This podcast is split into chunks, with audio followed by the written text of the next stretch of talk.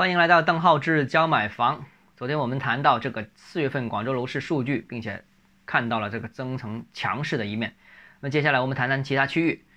呃，再谈谈这个天河黄埔啊，最多人关心的。那天河黄埔现在处于一个供应荒的周期，没有什么供应。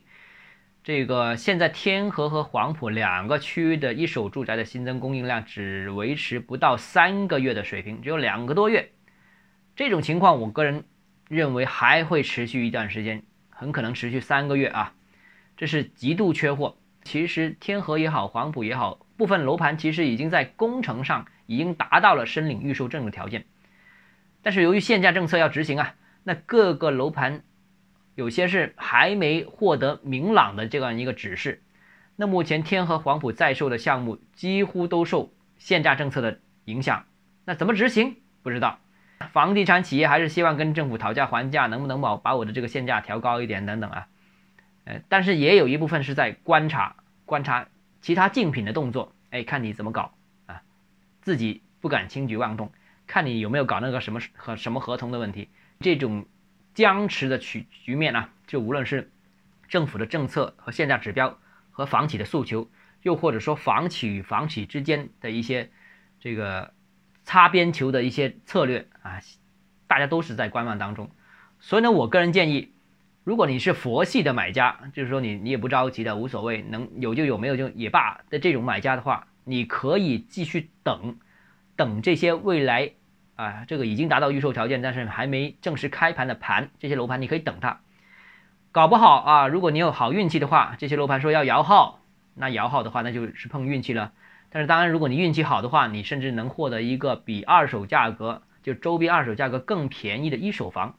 这个就是打新喽。这个深圳之前不是就是这种情况吗？当然现在也是这种情况啊。这是佛系的买家，你可以等等，可能会捞着好。但是如果你是主动型买家的话呢，那就请你绕道而行了，因为这种方案是不确定性很高的，能不能买到不知道，什么时候买到不知道。啊，什么价格买到不知道，轮不轮到你也不知道，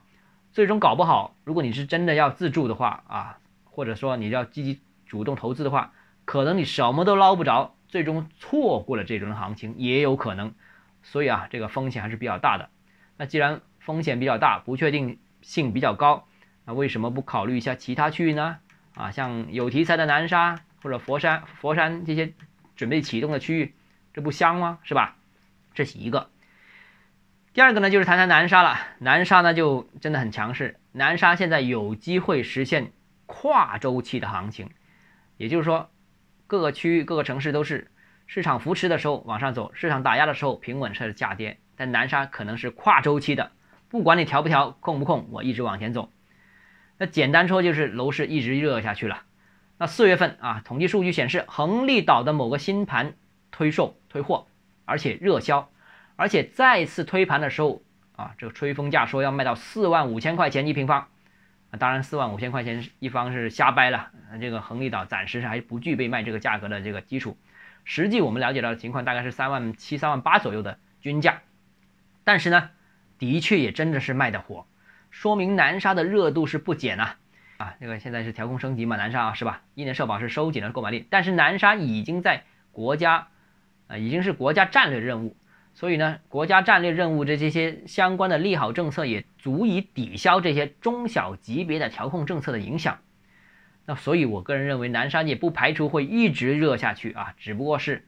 这个涨得快点还是涨得慢点而已。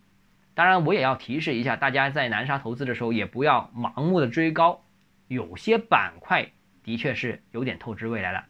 说白了就是你的作为投资者的利润被开发商提前吃掉了。他把你未来两年的利润给吃掉了啊，所以这个划不来啊，所以不是挖价格洼地，性价比低，这是一方面。那接下来我们再谈谈海珠啊，海珠呢，现在海珠区有豪宅化的倾向。那么现在我们看到啊，这个海珠区均价暴涨，呃，现在只是一手房，为什么呢？因为现在海珠区所推售的项目几乎清一色都是豪宅，实际海珠二手房价格和一手房差价是很大的，嗯，不可类比，完全不可类比，需要等。海珠西片区大规模的旧改全面启动的时候，才有一个新的机会。当然了，如果启动的话，又可能是走出一波黄埔行情，三年才六六条村嘛，是吧？一下子把这个行情带动起来了。海珠西片区应该会有这样一个可能，但是我想说，海珠这个大规模的旧改可能不是未来一年半载就能落实的动作，属于一个长线利好。